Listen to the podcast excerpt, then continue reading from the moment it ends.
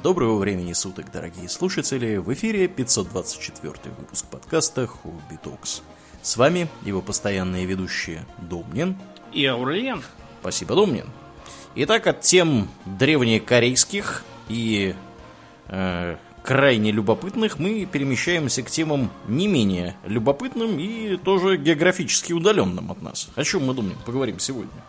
Мы поговорим об истории такой замечательной страны, как э, Перу. Да. Перу страна южноамериканская. Э, может похвастать э, весьма интересной э, историей географии. Наверное, даже география более интересна, чем угу. история. Официально называется либо Республика Дель Перу, вот, либо Перу Мамалекта. Э, это на языке кечуа местных индейцев. Там есть еще другие индейцы, которых поменьше, по-моему, и тоже как-то по их называется, я уж не помню. Э, страна расположена на Тихоокеанском побережье. Эм, имеет значительную горную и сельвовую часть. Они так и называются.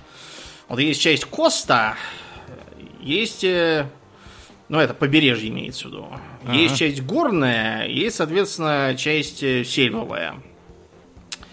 Эм, имеет сложные запутанные отношения с соседями, потому что граничит она сразу и с Колумбией, и с Эквадором, и с Бразилией, и из э, Боливии, из э, Чили. Короче, с такими соседями жди беды. Да. Немало повоевали, по-моему, со всеми вообще, с кем только можно. Угу. Э, и имеет всякие вроде как разрешенные, но иногда дающие себе знать территориальные споры и разногласия. Столица замечательный город Лима. Очень красивый, расположен на побережье, так возвышается над морем на скалах.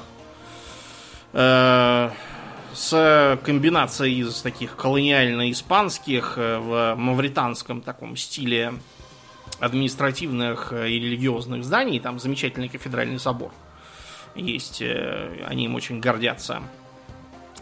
А, из других городов нельзя не упомянуть э, этот самый Куско, который uh-huh. старая инкская столица. Uh-huh, uh-huh. Вот, и э, вот очень крупный для туристов, так сказать, центр притяжения. А, а также местный Питер, Арекипа. Э, он второй по величине, именно он, а не Куско. Э, представляет собой очень интересную с архитектурной точки зрения эм, архитектурный такой феномен, комбинирующий испанский с инкским стиле. И считается за местный центр высокой кухни. Кухня, кстати, в Перу тоже весьма самобытная. Как у многих соседей, западный фастфуд кое-как представлен, туда никто не ходит, кроме туристов и всяких деклассированных элементов. А сами местные любят кушать севиче. Это маринованная рыба. Угу. А вот. И эмпанадас. То есть это означает буквально как бы обернутый в хлеб. Э, это как самса, только внутри фарш. Тип, типа лаваша, что ли, такого? Не, нет, именно самса, то есть пирожок такой, как А-а-а. правило, треугольный, или, может быть, ага. иногда похож на чебуречек такой. Вот, очень похож вот на то, как, как у нас э, татар, да, и на, и на эчпачмак тоже местами похож, он из фарша. Ага, понятно. Как правило, с мясной начинкой. Кухня не очень острая, но есть э, местные острые соусы из э, особо такого, знаете, маленького куцого э, перчика, Э, который прям жжет. Я его недавно употреблял э, в ресторане Лима. Из перуанских ресторанов я в Москве знаю только его. Это на белорусской сходите. Там как раз очень даже э, в том числе работают поварами настоящие перуанцы. Прям да. такие, да. да. По, и по, что, испанским что характерно, ресторан Лима нам не заплатил за продукт плейсмент. Нет, это, это я им все время плачу. Я там часто пересекаюсь с э, своим другом. Э, лингвистом Пашей Дроновым. Он меня консультирует, в том числе по разным языковым вопросам. Да, передаем Большое ему ему спасибо и за это, и за то, что указал такой прекрасный ресторан. Э, Местные также очень любят э, носить такие, знаете, не пончо, а это именно такое одеяло. Очень красивое, очень яркое и пестрое в полосочку. Э, Часто с комбинациями цветов национального флага и всяких индийских цветов. Э, Очень симпатично. Красивые дамы. В общем, страна замечательная. Народ добрый. э, Очень любит общаться. Очень любят дружить со всеми. Эм, Единственное у них как бы такой минус их дружелюбности, они не любят говорить нет. Из-за этого часто получается так, что ты, допустим, говоришь, пойдем там пиво пить, они да, конечно, и, не- и не придут просто. Ага. И ты даже не знаешь, что они просто опаздывают на полчаса, как у них у- всех. Они всегда опаздывают везде, это неизбежно. Или это они не придут. У них почему-то вот так как-то. Заведено. Да. Страна весьма древняя. И именно в, на территории Перу э, базировалась э, держава инков знаменитая. Это было, наверное, самое крупное из всех индийских государств, по крайней мере, Южной Америки. Я сейчас не, мы не берем Мексику. Если в Южной Америке, то да. Имели, кстати, контакты со своими североамериканскими собратьями, судя по находимым всяким артефактам, построили замечательные горные дороги, разработали систему а, сообщения при помощи пеших курьеров, которые бегом бегали по этим дорогам, и как вот у нас были ямщики, которые по ямским станциям перемещались и передавали дальше чтобы лошади отдохнули, а тут вот чтобы люди отдохнули. Но, правда, я читал, что жизнь у этих курьеров была печальная, потому что таких нагрузок, да еще и в высокогорье, где с кислородом-то того, вот, они жили не очень долго. Кстати, до сих пор в э, перуанских гостиницах, вот в том же Куско и вообще в горах, там э, чаще можно найти кислородные баллоны, чем, допустим, фены. Потому что разреженный воздух. Да, потому что если туристы будут с мокрыми волосами, это ничего. Вот если у вас там крякнут случайно от кислородного голодания, вот это будет некрасиво. Да. А все потому, что не было лошадей. А в южных Да. животных никаких не оказалось поблизости. Ну, кроме Ламы лам, и на которых да, ездить да, на, не на получается. них не поедешь. Максимум, что можно сделать, это небольшой груз на них на Ну да. вьючить. Но это прям как на собак. Только на собак еще ехать может по снегу, а тут никак. Ну, в общем, держава была интересная, со своей э, м, системой э, такого странного государственного устройства, напоминающего такой какой-то коммунизм первобытный. То есть, э, теоретически у всех э, этих самых обитателей инка, включая великого инку, императора местного, э, был свой земельный участок, который они были обязаны обрабатывать. И даже великий инка что-то там изображал на огороде, такое ритуальное. Да.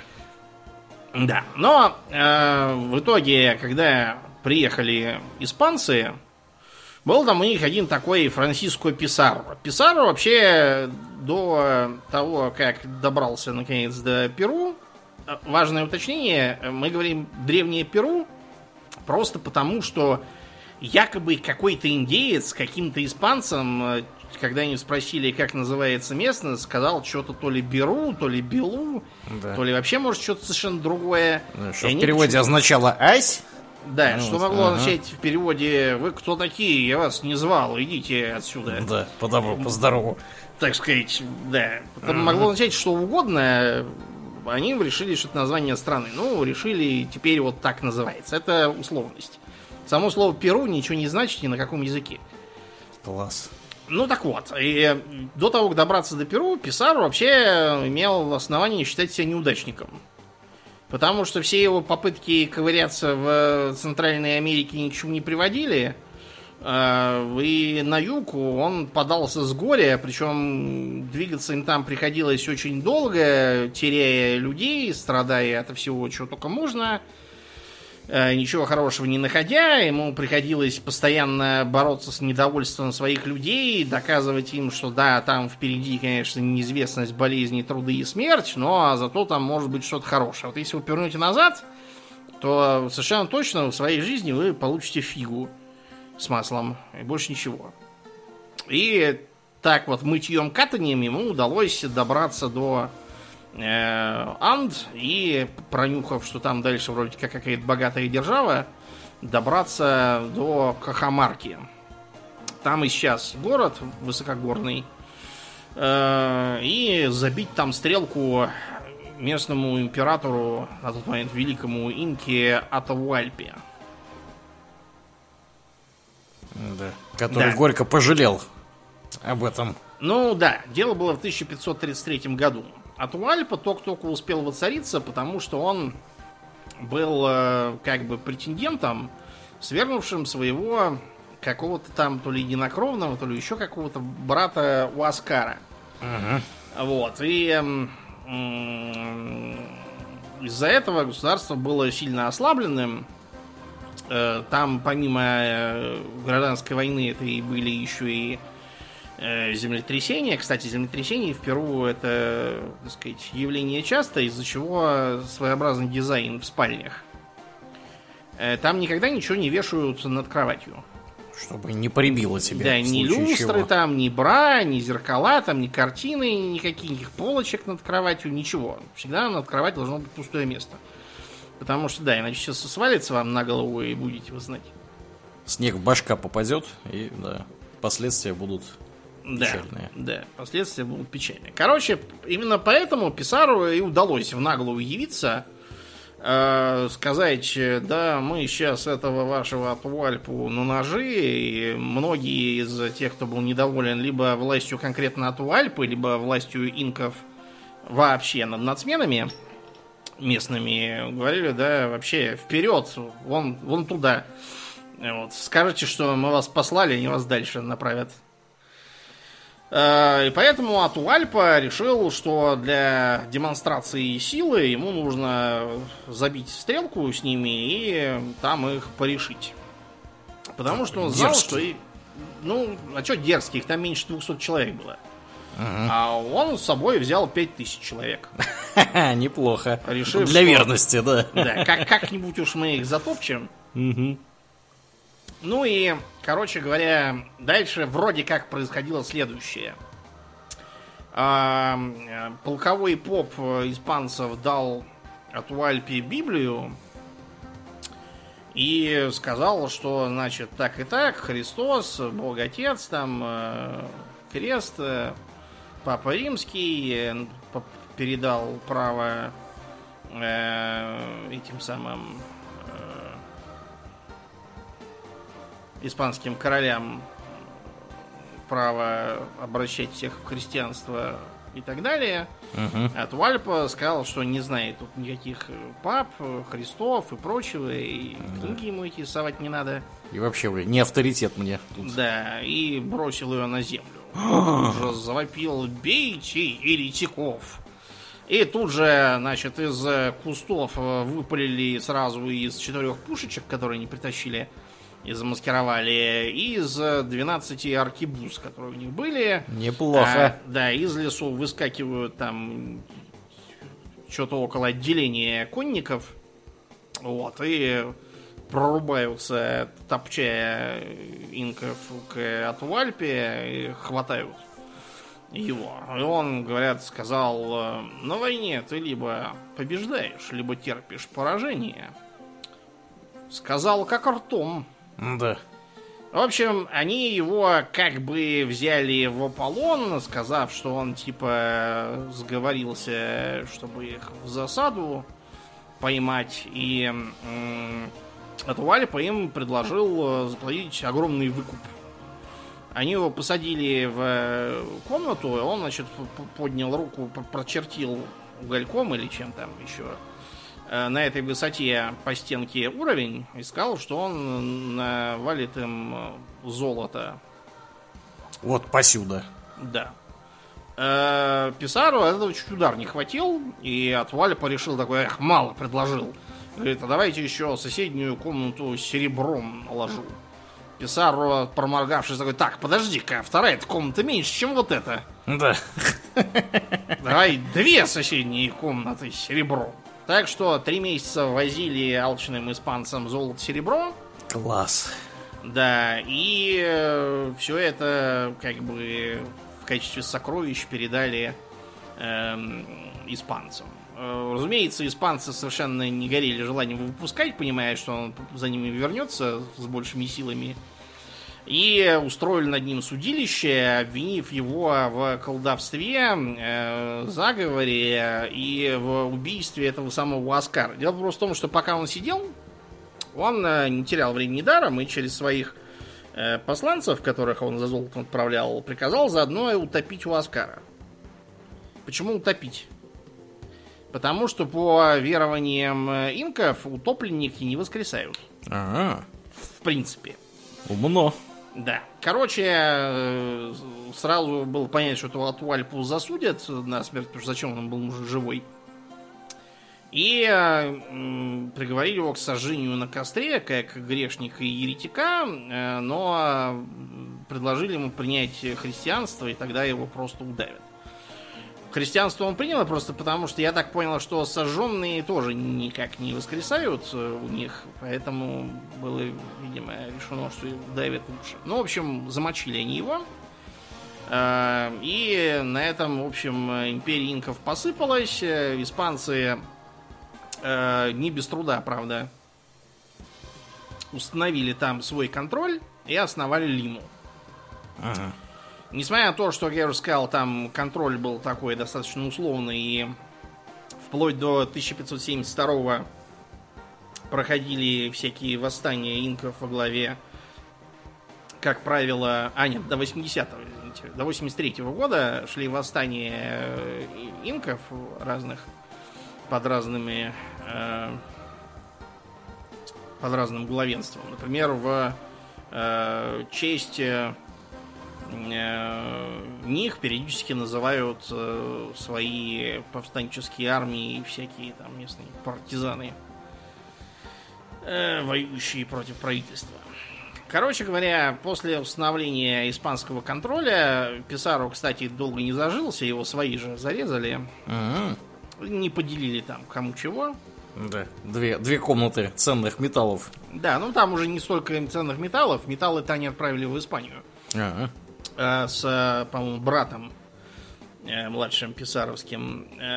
Там по, по ходу распределения постов, должностей и прочего, кто чем будет править и владеть, его и порешили. Понятно. Ну, в общем, чтобы навести там какой-то порядок, было учреждено вице-королевство Перу, и таким образом Лима стала одним из колониальных центров во главе Класс. с вице-королем. Вице-король торговой федерации. Ну, типа того, да. да. Так это все происходило э, после подавления последних восстаний еще где-то лет 20. Э, и Аргентина, что интересно, в отличие от своих соседей, э, была наиболее лояльна к испанской короне. Так что даже когда испанская корона получила в ходе наполеоновских войн неприятностей, uh-huh там просто Наполеон им говорит, а давайте я пройду через вашу территорию к Португалии, союзной Англии, и там всех распатроню. Испанцы говорят, а давай. А он, значит, заодно решил распатронить и испанцев, чтобы два раза не ходить. Да, вот именно. Ну вот, э, на, почуяв слабину, испанские колонии в Латинской Америке все взбунтовались. С разной степенью бодрости. Вот э, Перу была такой наиболее лояльной, из-за чего она была последней, кто пал под натиском боливарианских сил. Именно поэтому э, и появился клад Лимы. Тот самый, который на Кокосовом острове, неподалеку от побережья Коста-Рики в Тихом океане, зарыл э, шотландский капитан Томпсон, которого просили отвезти это все в Испанию. Он решил это все отвезти... Куда надо. Куда надо, да. Испания обойдется. Угу. Нам самим поди пригодится всякое. Там было барахла разного ценного до задницы. Например, была чего стоила только м, золотая статуя Богоматери в полный рост. Ого. Угу. Смотри, богато там жили. Да, я, так знаете, понимаю, что можно было смело никого не отправлять, потому что понятно, что с таким кушем все поплывут куда угодно, только не в Испанию. Да уж. Э, Клад этот в итоге вроде как сгинул, потому что его там, наверное, 20 разных экспедиций пытались копать и ничего не накопали. Я подозреваю, что кто-то что-то откопал и благоразумно хранил это в тайне. Вот. Ну вот, короче говоря, все-таки в 1821 году э, происпанский режим вице-королевства Перу пал. Э, и в Лиме было объявлено, что теперь главным в стране будет Симон Боливар. Проблема была в том, что, как я уже сказал, в Перу, даже учитывая, что роялистов всех разогнали, более или менее,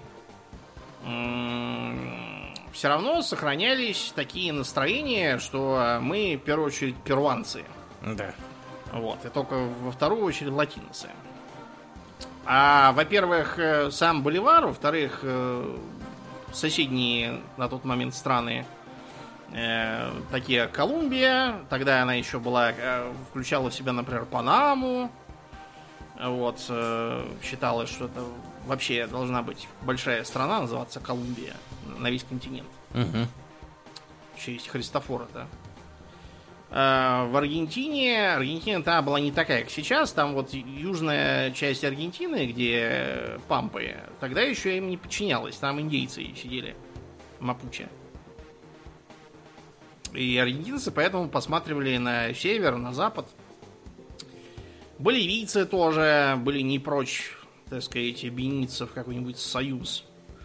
И сам Боливар тоже. А вот э, в Перу многие считали, что все это абсолютно нам не нужно. Кто нам все эти боливийцы и прочие. Мы их не знаем. Мы их не знаем, да. По этой причине э, Боливара в итоге оттуда попросили. По-хорошему. В общем, он оттуда уехал, поэтому он того. Вынужден был в 826 году свалить. Так вот, э, вместо него главой стал Хосе Деламар, э, который был избран не всенародным голосованием, а Конгрессом. Ну, это понятно, они-то все так избирались. Просто потому, что всенародное голосование это означает голосование неграмотного индийского большинства, что он там может проголосовать. Она даже не знает, кто все эти люди и что такое голосовать. Да. Э, Началась серия конфликтов с соседями. Потому что сначала как бы перуанцев не устраивало то, что вокруг них вот эти вот боливарианские настроенные страны, проинтеграционалистские, так сказать. Поэтому они с ними решили повоевать, чтобы не пришлось никуда входить. Э, В 28 году 19 века, я имею в виду, э, развязали войну против э, Боливии и даже оккупировали Ла-Пас. Попытались там посадить какое-то свое марионеточное правительство. Это вызвало тут же недовольство колумбийцев, э, которые вступили в войну. В итоге было подписано очень зыбкое перемирие, которое чуть бы не э, чуть не сорвалось, э, если бы этого самого э, Хосе Даламара не сверг генерал Августин Гамар Мессия. Вот он уже был настроен на прочный мир. Э, После этого произошел там ряд э, конфликтов э, внутри страны, которые в итоге закончились тем, что Перу ослабленная решила соединиться с Боливией в Перуанско-Боливийскую конфедерацию. Конфедерация прожила три года, с 36 по 39. Потому что, во-первых, очень многие внутри страны были недовольны присоединением к ним Боливии, а с другой стороны, ни Колумбия, ни Чили, ни Аргентина были совершенно не рады появлению внезапно потолстевшего соседа. Да уж, кому это понравится. Да, и в итоге началась война сразу со, со всеми вокруг, э, которая привела к тому, что эта э, мертворожденная конфедерация развалилась.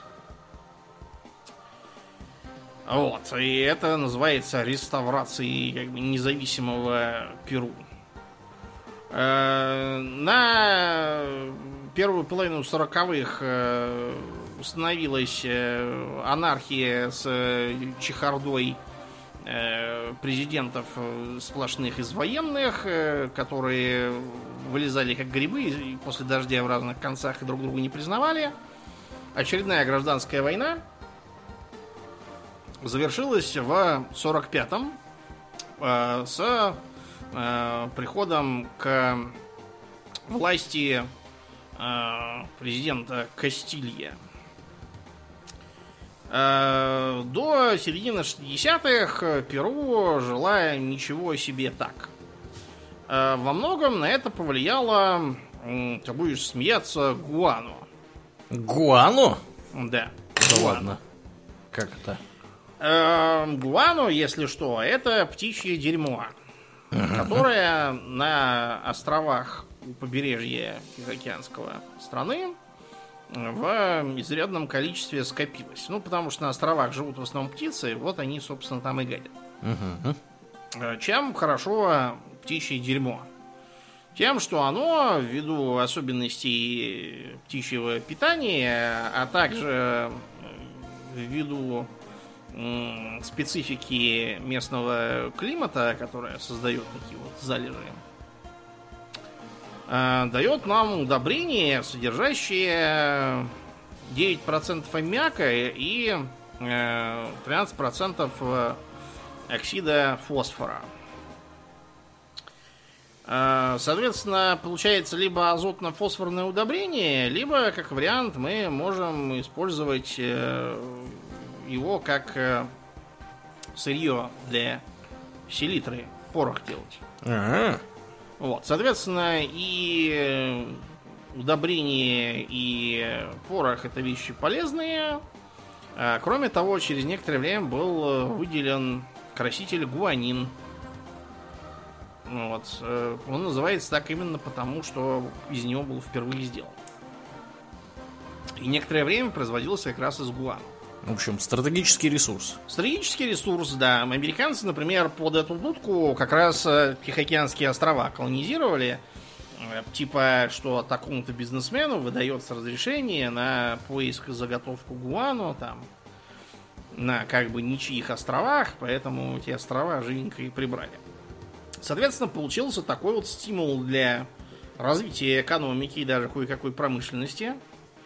И как бы на этой экономической базе президент Кастилья начал реформы. Он не только экономикой занимался. А, Например, отменил рабство, выпустив негров на свободу. А, Отменил м, привилегии католической церкви, а, которая там не платила налоги, владела землями, короче, вы поняли. Э, Все школы тоже были исключительно церковные. Со школами разберутся уже потом, но уже хорошо, что землю у них поотобрали. И, кроме того, поощрялась иммиграция. Потому что, чтобы все это разрабатывать, нужны рабочие руки. Э, Вот. Индейцы это, конечно, хорошо, но они народ такой консервативный, и у себя там сидят, чего от них требуется, не понимают, и лучше пусть сидят дальше. Э, Поэтому в страну понаехало большое количество э, китайских, и японских и полинезийских иммигрантов. Например, в недавние времена у них был такой президент Фухимори, Да. который, разумеется, Фудзимори. Мгм. Это просто по-испански, они Джей читают как Х. Да. То есть этнический японец. Да, этнический японец. Это единственный случай, когда японец э, добился такого высокого поста, не будучи при этом из императорской фамилии. Да. Да, но про него еще позже он такой был интересный товарищ тоже, любопытный. Так вот, все вроде шло хорошо и здорово, э, и даже начали строиться железные дороги. Э, Это, как бы я вам напоминаю, все-таки Латинская Америка, не то чтобы передовой центр, то, что там строят железные дороги, это уже очень хорошо. Чуть ли там не одни из первых, по-моему, первые появились у бразильянцев, вот, э, но то, что у перуанцев тоже пошли, это хорошо. Почему э, хорошо, что у перуанцев? Потому что страна высокогорная. Э, пробивание всяких тоннелей и пуск по горным серпантинам рельс это очень хороший способ связать изолированные куски страны друг с другом. Мгм. Потому что из-за специфики местной географии многие страны имеют, ну, такую странную логистику. Достаточно сказать, что одним из факторов, приведшим к гибели президента Альенде в Чили, соседнем, было то, что Чили выглядит как такая длинная колбаса. Угу. И это значит, что там э, один из, э, наверное, самых топовых э, стратегических даже видов транспорта это дальнобои. Вот через забастовку этих дальнобоев э, как раз э, во многом режимы саботировали. Ладно, мы сейчас не про Чили, мы про Перу. Так вот, э, все было, в принципе, хорошо и здорово. Э, но, к великому сожалению, э, эра Гуано, кроме шуток, они Да. действительно так называют. В данном случае это, это что-то хорошее, а не, а не то, что можно было подумать. Угу. Э, должна была э, рано или поздно закончиться. Потому что э, Кастилья, хотя и хорошо наработал, все-таки был не вечный. Его сменили гораздо менее компетентные и, скажем так, бескорыстные люди, которые взялись кто воровать, э, кто тратить на всякую ерунду деньги. Вот. Это привело к тому, что в 50-х годах произошел опять ряд внутренних конфликтов, э, возглавленных этим же самым Кастильей. Э, Его в 54-м опять назначили президентом после того, как вороватых предшественников его слэш-преемников свергли. Кастилья решил, чтобы этого не допускать, э, создать э, парламент, который э, бы избирался на основе прямого всеобщего избирательного права. Это для середины 19 века очень круто, между прочим. Вот. Эм, Но эм, такие его либеральные и прогрессивные меры вызвали недовольство консерваторов, поддержанных латифундистами и прочими богатыми. Вот, из-за чего с 56 по 58 э, шло, шла гражданская война, унесшая изрядно жизней. А не успела она закончиться, как началась война с э, Эквадором. Потому что выяснилось, что у них там было приграничье в Амазонии, эм, и британцы вроде как выкупили часть земель э, у Эквадора в счет его долгов. Э, Выкупил или нет, это там до сих пор такой очень туманный вопрос. Э, Что именно выкупил, это тоже другой вопрос. Но, в общем, перуанцы завопили, что вы и нашу землю тоже продаете тут всем подряд. Да. Нормальные ли вы вообще? Да, так что э, за три года, к 1860-му, ему удалось эквадорцев оттуда вышибить и немного подвинуть границу в свою пользу. Воспользовавшись всей этой неразберихой, испанцы подумали, о чем мы, собственно, сидим-то. Мы этих э, э, перуанцев как бы не признаем. Э, Гуану мы тоже хотим торговать. Э, ну и вообще, как бы, почему нам не восстановить нашу испанскую империю?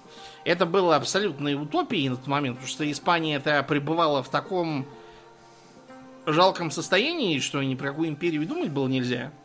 Но, как вам сказать, э, дуракам-то закон не писан. Поэтому они отправили в Америку в 62 году эм, испанскую научную экспедицию под командованием контр-адмирала Пинсона. Э, кстати, прямой потомок того Пинсона, который с Колумбом еще ходил. Э, По понятным причинам никакой наукой это, конечно, не э, не, Не занималась экспедиция, Мгм. да. Вот, она должна была всеми силами э, провоцировать конфликты и прощупывать почву для колониальных захватов э, Южной Америки. Э, После целого ряда инцидентов, э, захвата островов Чинча, и прочих неприятностей, перуанцы и чилийцы с эквадорцами и боливийцами поняли, что сейчас их будут драть. И э, поэтому резко позабыли про все свои былые ссоры, замирились, э, заключили союз и начали с того, что объявили, что испанцам ни в одной из этих стран не рады. Да. То есть это значит, что все Тихоокеанское побережье как бы все, нету. И чем пополнять запасы, непонятно.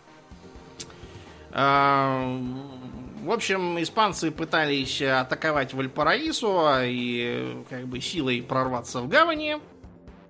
Но в итоге э, перуанцы попросили у французов за некоторые деньги продать им два старых броненосца. Подтянули их туда и испанцев э, разбили. Так что Первая Тихоокеанская война закончилась э, позорным поражением э, Испании.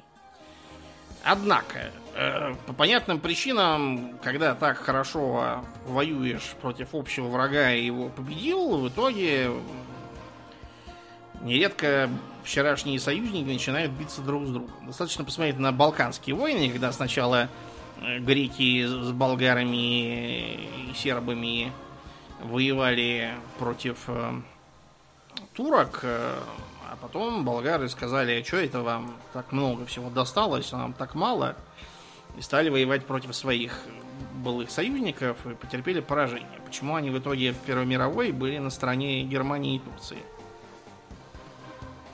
Вот этот замес. Да, ну вот, примерно такой же замес получился и э, в 70-х годах. Потому что, во-первых, в Германии сумрачный тевтонский гений э, изобрел искусственные удобрения химическим uh-huh. путем. Uh-huh. Немцы вообще очень много всего изобрели в смысле всяких химических аналогов того и сего. Э, вот, по очень простой причине у них ни хрена нету. Да, приходится как-то крутиться. Приходится, да, все синтезировать из дерьма и палок буквально. Таким образом, цены на удобрения пошли вниз, и гуану, соответственно, спрос начало тереть. Mm. Из-за этого Перу к концу 70-х э, была, в общем-то, банкротом. Э, встал вопрос о том, нельзя ли у кого-нибудь э, чего-нибудь отобрать.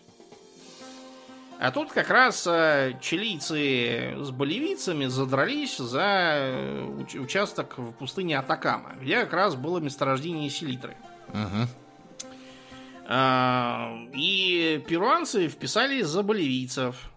Но вписались неудачно, чилийцы разбили и их, и боливийцев, и даже заняли Лиму. После чего отняли у перуанцев провинцию Тарапака – э, богатую селитрой, а также провинции Такна и Арика. Э, так они и оставались за чилийцами до 1929 года. Арика так и ушла к Чили, а э, Такну отдали перуанцам.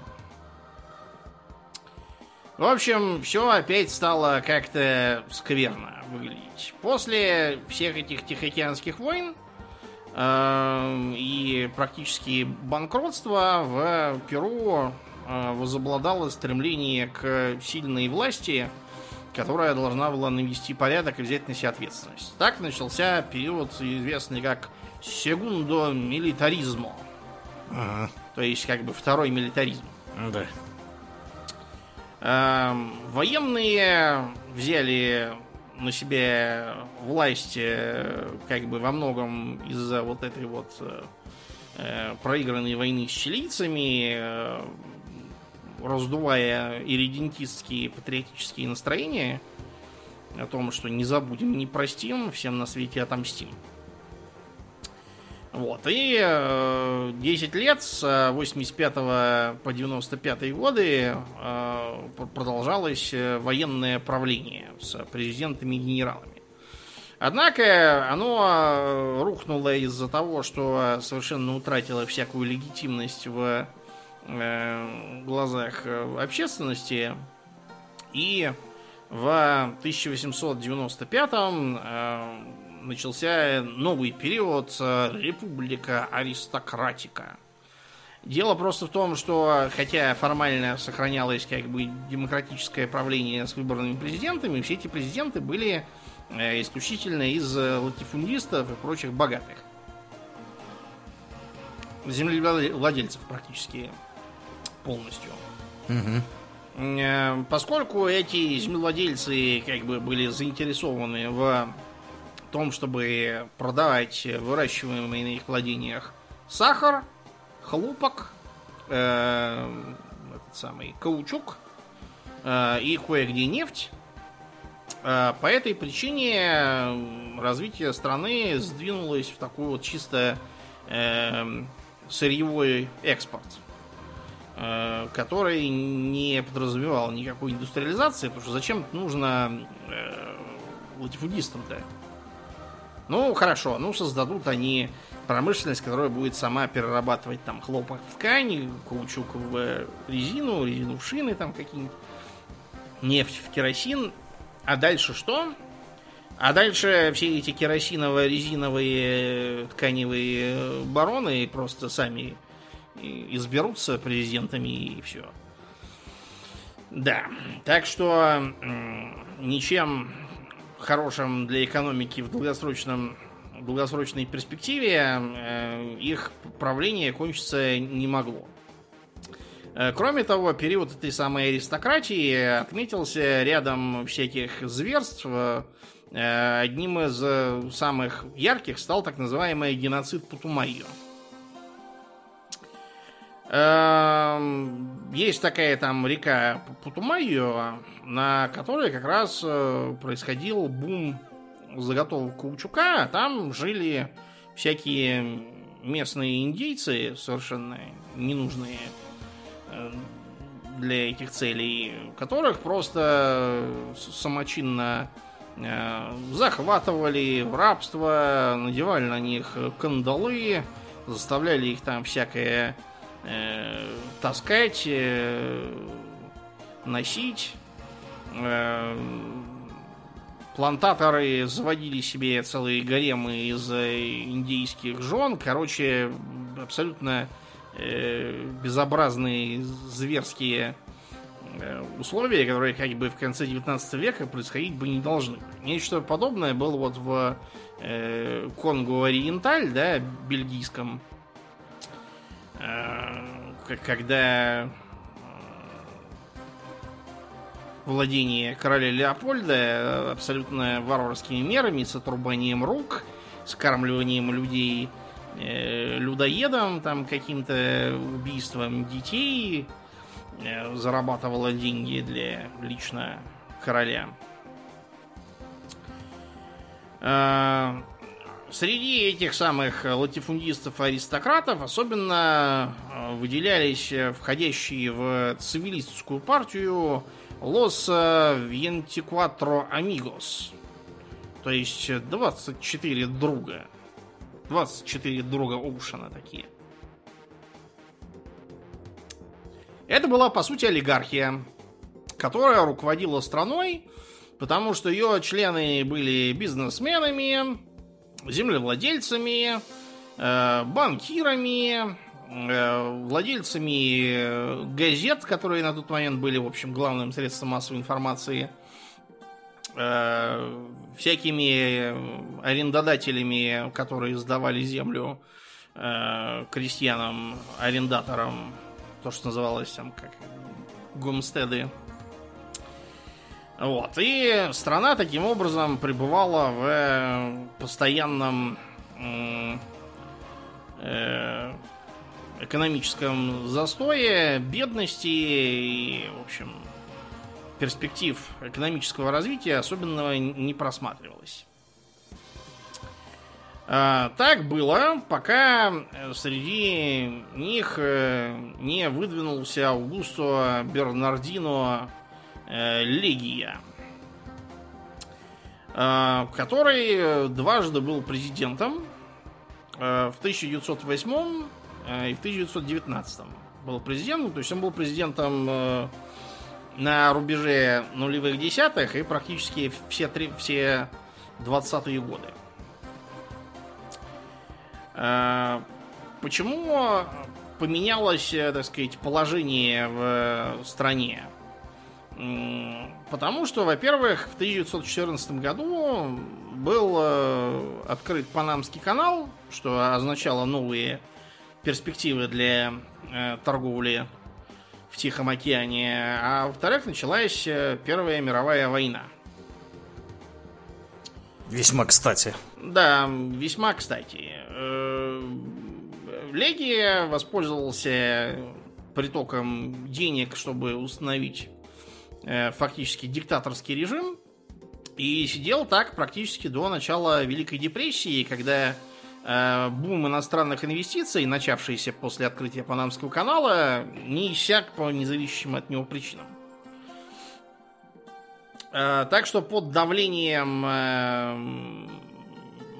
массовых демонстраций, в которых впервые важную роль стал играть американский народно-революционный альянс, режим Легии пал. Что такое этот американский народно-революционный альянс? Он же просто АПРА, его э, членов называли апристами. До сих пор в Перу действует Партидо Априста Перуано то есть э, перуанская апристская партия. Один из политэмигрантов, э, Айя Дела Торре, на тот момент э, такой лево э, профсоюзный деятель, э, создал в Мексике эту партию, э, предлагая путь как бы не такой вот, как навязывал э, им американский капитал, то есть быть просто бедными сырьевыми обществами, потребляющими продукцию развитых капиталистических, капиталистических стран, но и при этом э, отказывался от советской модели. А, потому что Делатор был такой как бы латиноамериканист в смысле идеологии. Сам он вообще не любил называть Латинской Америкой, а говорил Индоамерика. А-а-а. Ну, то есть как бы индейская Америка. Uh-huh.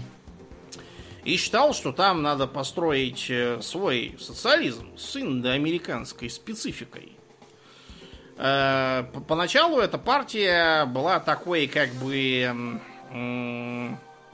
профсоюзно-социалистической, которая призывала к тому, чтобы землю крестьянам, латифудистов разогнать, всех этих 24 друзей Ушина пинком под зад выгнать, э, дать равные, наконец, права индийскому населению э, и создать сильное государственное присутствие в э, промышленном секторе экономики.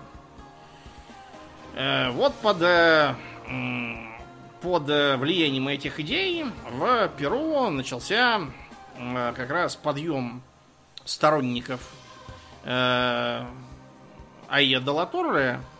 Ему даже в 1931 году на выборах удалось победить. Но против него выступил полковник Луис Санчес Серро, который сам себя назначил президентом после да. свержения Лигии. А чтобы народ привлечь на свою сторону, в 1932-м развязал с Колумбией э, маленькую победоносную войну. Э, там был такой городок э, Летисье, который, ну, честно, не стоит того, чтобы за него воевать. То есть, как вам сказать, это по-нашему это не э, даже не город никакой, там, по-моему, 30 тысяч человек. Класс. Живет, да. То есть, э, как бы для сравнения, это как Апрелевка вот, под Москвой. Многие знают Апрелевку, потому что на шоссе стоит киевском. Э, Калужском, знаете. Или Киевском, блин, я уже что-то сам забыл, не так важно. Э, факт то, что это маленький совсем поселочек, на город даже не тянущий, он э, Поэтому решил устроить маленькую победоносную войну. Но а война не удалась, его все равно убили. Э, вместо него в качестве эль-президента воцарился генерал Бенавидес. В 1936 году он как бы опять проиграл на выборах, и опять на выборах победил Айя де Латорре. Вот. Но генерал Бенавидес сказал, что а мне плевать. Вот, и все. Класс. И остался у власти. А, через три года он посадил э, своего протеже Мануэля Прадо и Угартеча э, в качестве такой, как бы, председателя пункта. Он стал Ага. опасаться, что его свергнут, поэтому. Вот. Короче говоря, э, партию эту АПРА просто запретили, чтобы они перестали наконец побеждать на выборах. Надоели. Действительно, сколько можно? Да. Сколько можно. А, Они пробовали всякие другие способы, например, э, объединяться с другими партиями, незапрещенными, и, так сказать, призывать своих голосовать за их кандидата. Ну, это то, что называется, как это сказать, ну, типа энтризм, да, когда некая политическая сила старается, так сказать, внедриться в более крупную, чтобы пользоваться ее большей большей аудитории политической. Э, В итоге им удалось э, протолкнуть на пост президента условно своего кандидата, э, юриста фамилии Бустаманте. Бустаманте взял курс на, э, так сказать, продвижение в жизни аккуратное идей э, апристов, отменил цензуру, выпустил тех, кого пересажали до этого по политическим мотивам, поднял э, минимальную заработную плату и э, начал ряд э, таких э, инфраструктурных проектов, нацеленных на снабжение водой всяких глухих мест засушливых. Все это не понравилось э, латифундистам и правым, которые понимали, что сейчас за ними придут. Поэтому в 48-м опять военный переворот. Э, Президентом становится генерал Адрия. Э, Адрия немедленно всех апристов разогнал и пересажал. э, Цензуру обратно вел, профсоюзы разогнал, оппозиционные партии вообще все позапрещал. Эм, В 56 году э, апристов опять разрешили, профсоюз восстановили, но за это пришлось э, Айя пойти на сделку и отказаться от э, социалистических идей, так сказать, в обмен на легализацию. Из-за этого из АПРА ушли многие левые, сказав, что, так сказать, не сделаете такого бабьего дела, не верьте латифундистам, продадут псеюхи. И с этого момента начинается в Перу э, брожение, которое привело к созданию ряда ультралевых, э, революционных э, и даже признаваемых террористическими организаций, которые Ну вели, да, которые в будущем поведут э, против правительства войну, по-моему, третью по как бы продолжительности во всей Латинской Америке, сразу после колумбийской знаменитой и гватемальской. В общем, эм, кое-как к 60-м э, годам э, левые настроения стали проникать даже в ряды военных. Э, Потому что в 60-е страна была в полнейшем экономическом кризисе, деньги обесценивались со страшной силой, Э, бюджет был, э, ну, как сказать, он как бы был, но его реально не было, просто потому что средств не было никаких, а кредиты было получить уже, в общем, негде на сколь-нибудь приемлемых условиях. Это привело к тому, что э, левые военные во главе с генералом Хуаном Веласко Альварадо э, провели в 68 году переворот. Переворот э, был э, как бы официально спровоцирован тем, что президентская администрация заключила сделку с э, Standard Oil of New Jersey, американской. Ага. Сейчас входит в ExxonMobil. И получалось там, в общем, что этой американской компании все, а Перу ничего. То есть, как в басне про вершки и корешки. Как это обычно и бывает, да. Да. Эм, в договоре изначально была страница, где было написано, что компания будет платить Перу. Вот была, а потом взяла и всплыла. Вот их как бывает. Да, и эту страницу потом нашли и показывали по телевизору. Сказали, вот как президент Белаунде продал Ага. Перу американцам. В итоге на президентский дворец э, двинулись танки э, и сказали ему, ты устал, ты мухожук. Таким образом, э, фактически без единого выстрела произошел переворот. э, Белаунде посадили на самолет и отправили в Аргентину, предложив ему не возвращаться. Так что Эль Президенте стал генерал Альварадо э, учредивший революционное правительство вооруженных сил. Всем военным, и флотским, и армейским, и авиации, всем раздали министерские посты, чтобы они перестали бузить. Ага.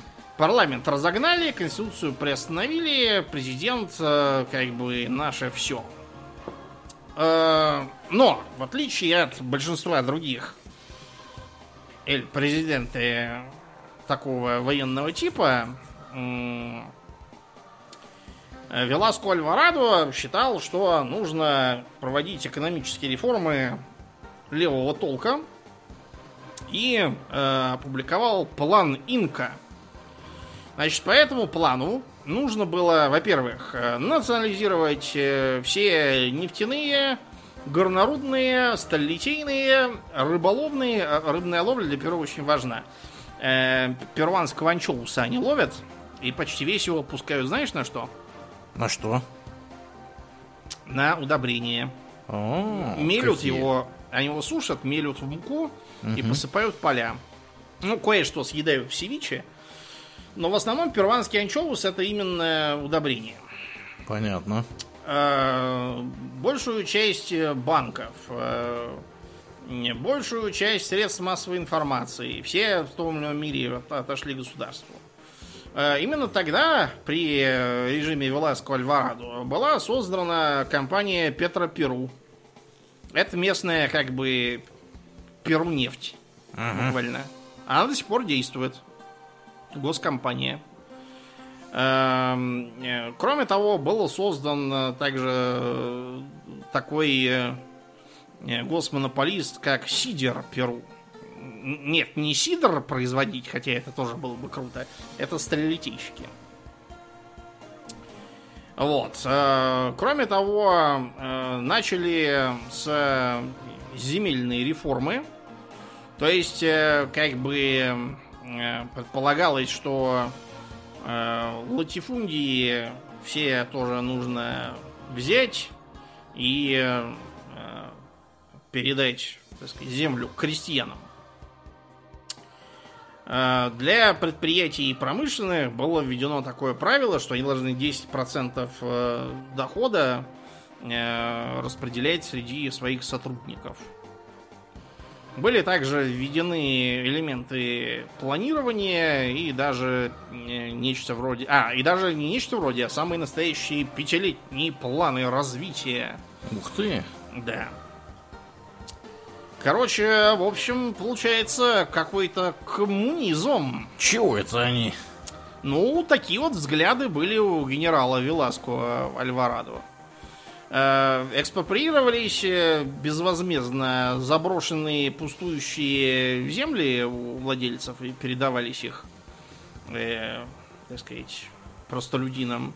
Э, То, что изымалось за деньги, оно как бы изымалось не совсем за деньги, а государственные облигации. Что, как ты понимаешь, не могло порадовать латифундистов, потому что эти облигации очень быстро превратились в фантик. Да уж.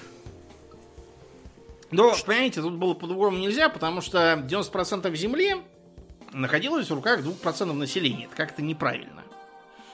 Вот. Но тут, э, понимаете, что их э, подвело?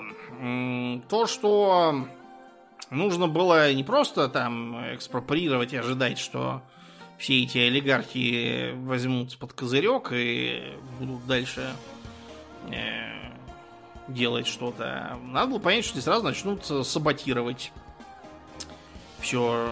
И экономика, которая и так не блистала, и поплохи. То есть, как вам сказать, э, ВВП за время правления режима Веласко Альварадо вырос в два с половиной раза.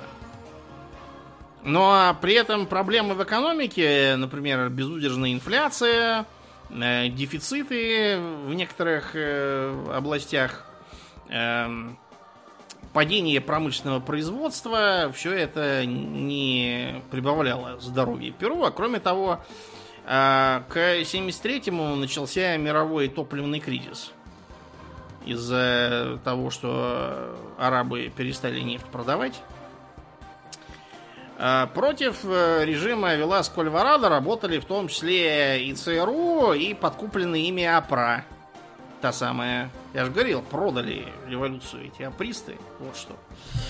Э, соседние Чили, в котором воцарился генерал Пиночет, распускала слухи о том, что вот сейчас-то как выскочат перуанцы, как выпрыгнут, да как захватят нас, давайте начнем превентивную войну против uh-huh.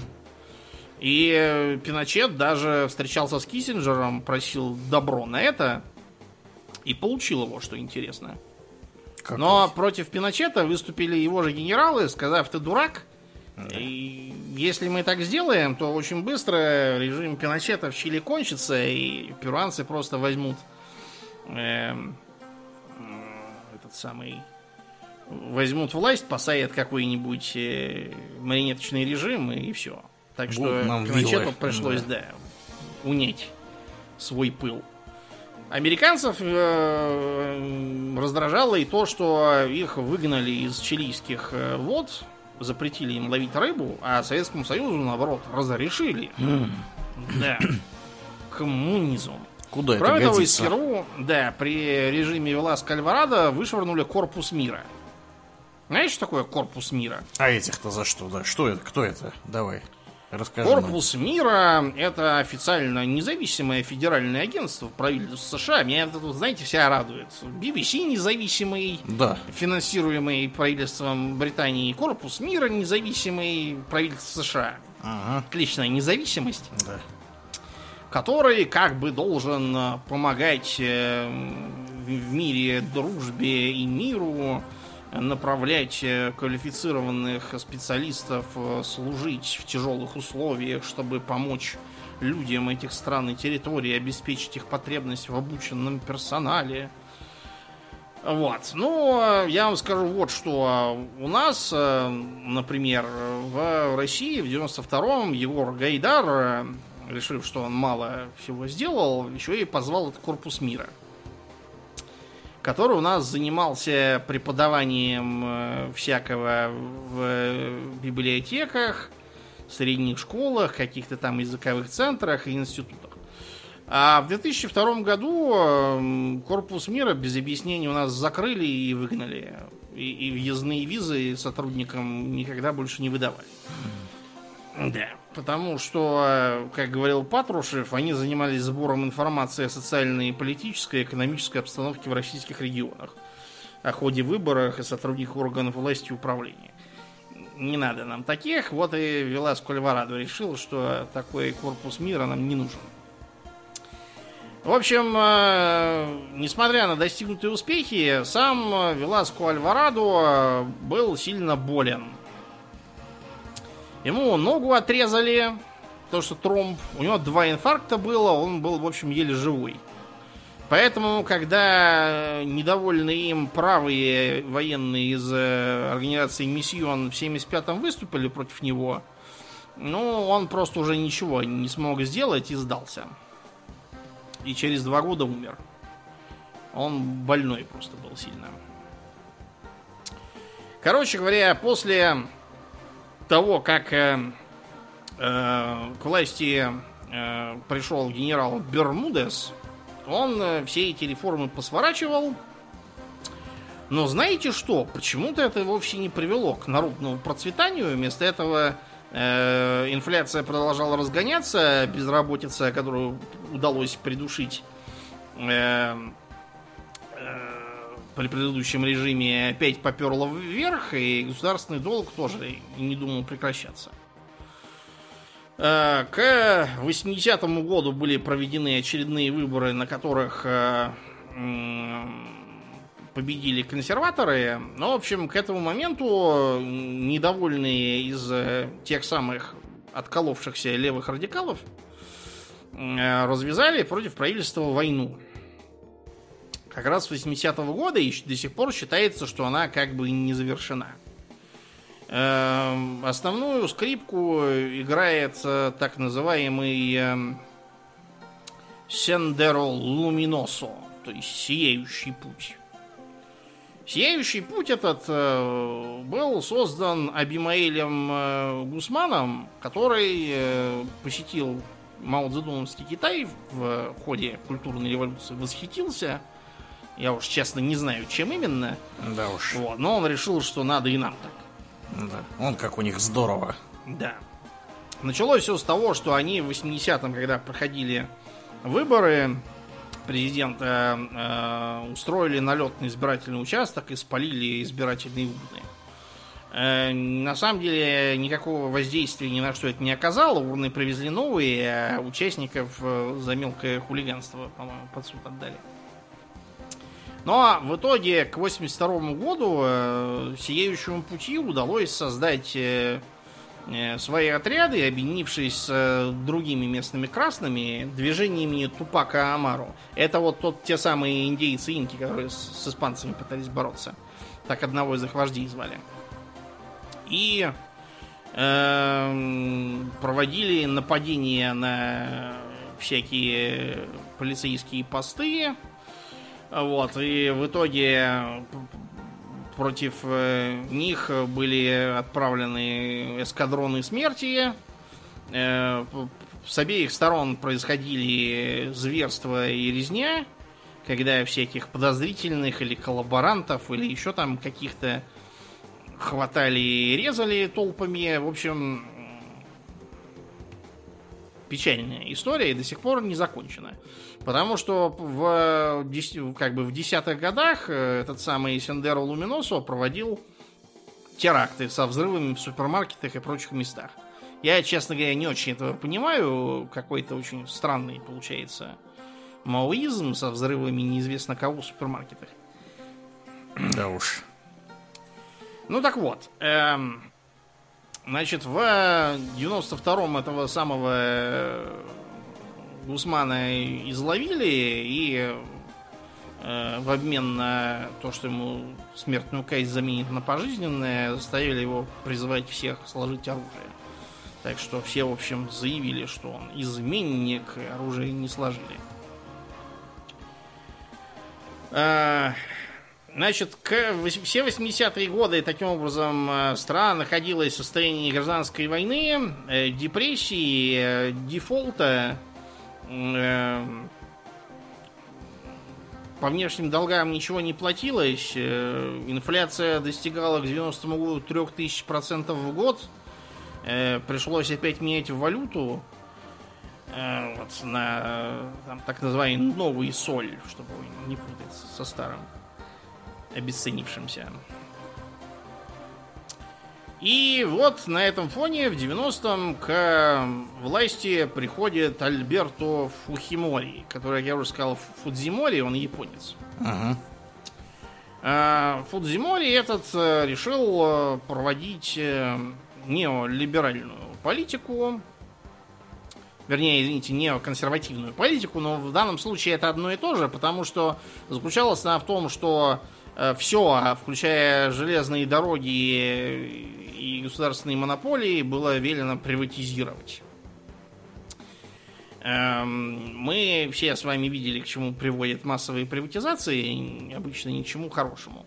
Несмотря на то, что э, э, с долгами удалось кое-как за счет денег рассчитаться, обнищавшему населению от этого было не лучше. Э, в 92 году э, Фухимори столкнулся примерно с тем же, с чем у нас Ельцин в 93-м. То есть тем, что обнищавшее население э, и поддерживаемый парламент с той же самой опрой, еще там какими-то левоцентристами, блокируют все его инициативы. Но он решил сделать что? А Эм, что? Конгресс разогнать, эм, всех за- запретить, кто его не устраивал, провести новые выборы, на которых э, большинство заняла его партия, созданная вот буквально только что на коленке. Класс. Ну, то есть установил фактически авторитарный режим.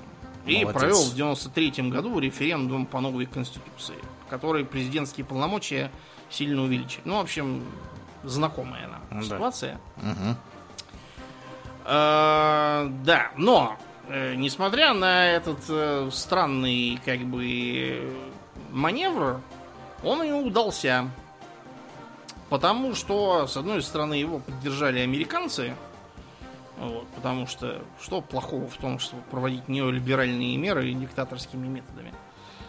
А, но при этом в стране как бы рейтинг э, Фухимори вырос до 73%. Все такие сказали, вот он, президент-то батюшка, каков, грозен. Против него пытались выступить военные.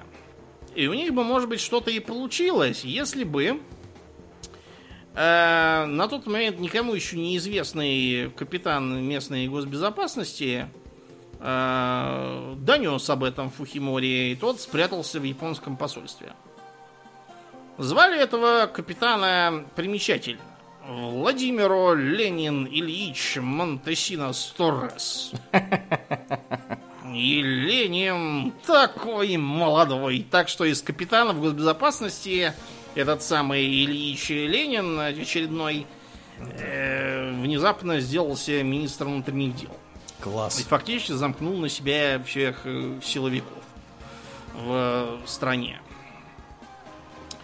А, После того, как он собрал э, в своих руках всю власть, Фухимори решил, э, что нужно обязательно давить этот Сендеру Луминосу. Э, И под его руководством создавались э, эскадроны смерти, концентрационные лагеря, трибуналы. Как выяснилось, поощрение военных в том, сколько они убили боевиков, э, а также э, кадры с э, крестьянами, убитыми боевиками, зачастую были одними и теми же крестьянами, которых убили сами военные. Класс. Да. Ему удалось таким образом переловить многих руководителей этого самого сияющего пути. И на выборах через два года, в 95-м, э, он снова победил. Кстати, его соперником был Перес де Куэльяр, бывший генсек ООН. А Для того, чтобы э, себе победу, так сказать, еще больше гарантировать, э, Фухимори э, решил провести молниеносную войну. Так называемая война Альто-Сенепа. Э, Там был спорный район между Перу и Эквадором.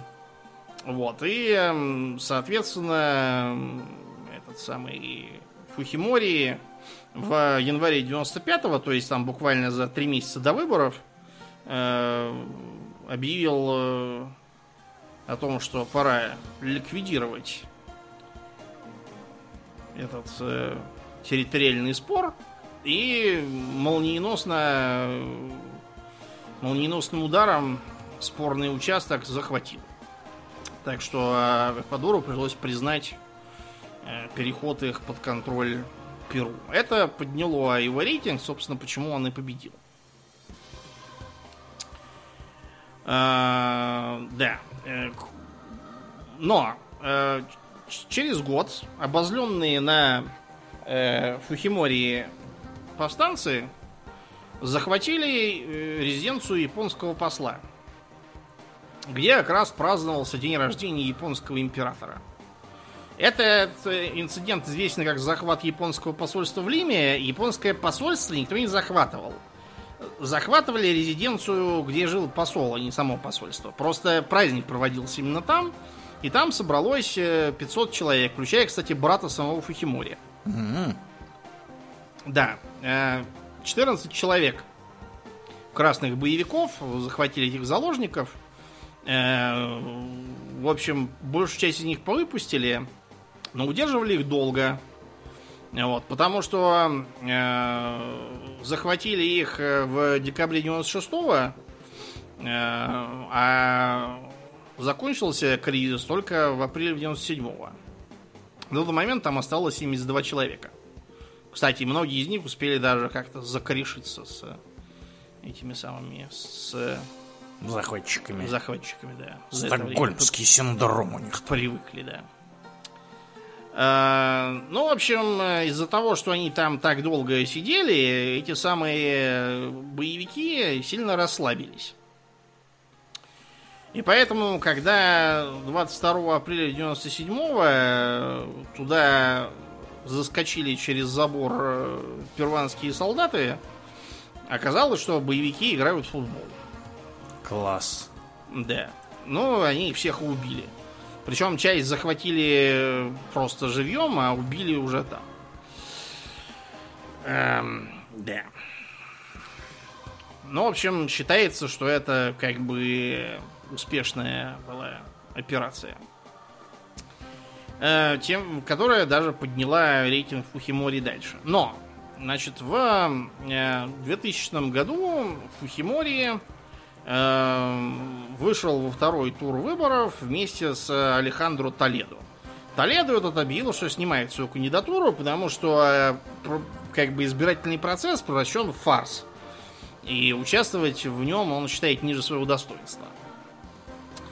А, Фухимори объявил себя как бы единственным победителем, но тут э, на экраны внезапно попала пленка, на которой этот самый Владимир Ильич Ленин, Монтесинос, Мгм. э, платит 15 миллионов долларов депутату Каури за то, что он перейдет в Фухиморовскую партию. Вот. А, кроме того, выяснилось также, что э, при Фухиморе, например, э, они купили иорданские автоматы и передали их колумбийским боевикам из ФАРК. Здорово. Да, что как бы тоже довольно странно. Также считается, что э, когда в 98-м перуанцы покупали у нас МиГ-29, э, то этот самый тоже Владимир Ильич какие-то там взятки кому-то давал из наших, что ли, или... В общем, там какая-то грязная была э, история с этим. Я смотрю, Владимир Ильич там отжигал. Да, Ильич э, отжигал и, э, обнародовав э, видеопленки, уехал из страны. Э, Сам э, Фухимори тоже решил, что пора ему валить, и улетел в Бруней на форум Осиан. Какой Э, молодец. Из Брунея улетел в Японию, отправил э, Перу факс о том, что он уходит, так сказать, в отставку, и он теперь мухожук. Мгм. Вот, а в Японии запросил политического убежища. Э, Его в итоге призвали, п- признали смещенным, но Фухимори на этом не остановился и объявил, что снова будет баллотироваться в президенты Перу. Э, Перуанцы э, объявили в Интерпол, по Интерполу в розыск этого Фухимори и потребовали от Японию выдать. Япония ответила, что по Конституции Японии японцев, так сказать, не выдаем, ибо the emperor protects. Мгм. Эм, э, Фухимори попробовал у себя дома там поучаствовать в политике, но ничего не добился. Он не собирался, в принципе, ничего там делать, ему просто нужен был дипломатический иммунитет, как э, члена японского парламента, но его туда не, не избрали. Тогда он от большого ума объявил, что в 2006 году в Перу будут проходить выборы, и он в них будет участвовать.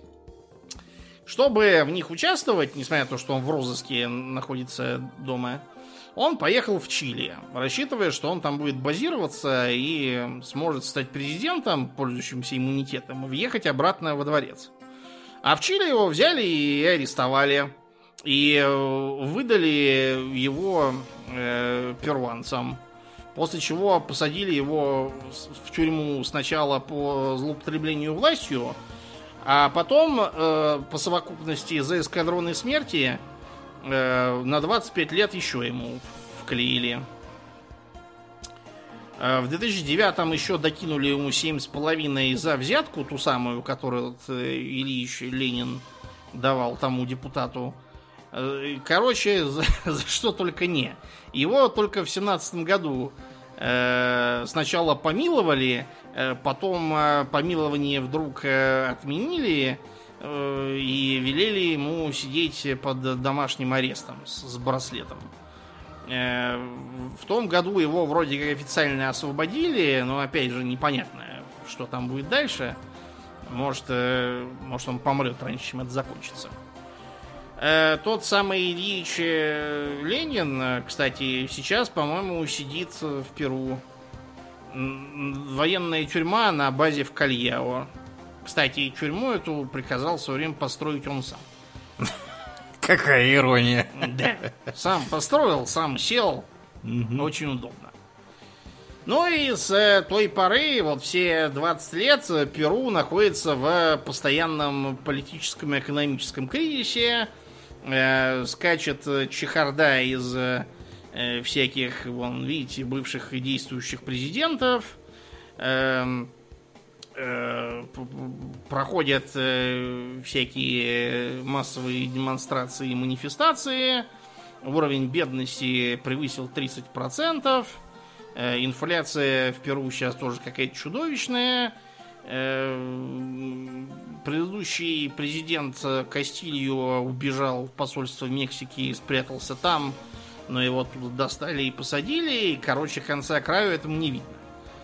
Э, пока что никакого приятного будущего для Перу не просматривается. Но зато хотя бы пока не стреляют. Ну да, и на том на спасибо. На уровне некоторых соседей уже и то хорошо. И на этой оптимистической ноте будем заканчивать. Да, вот эта страна.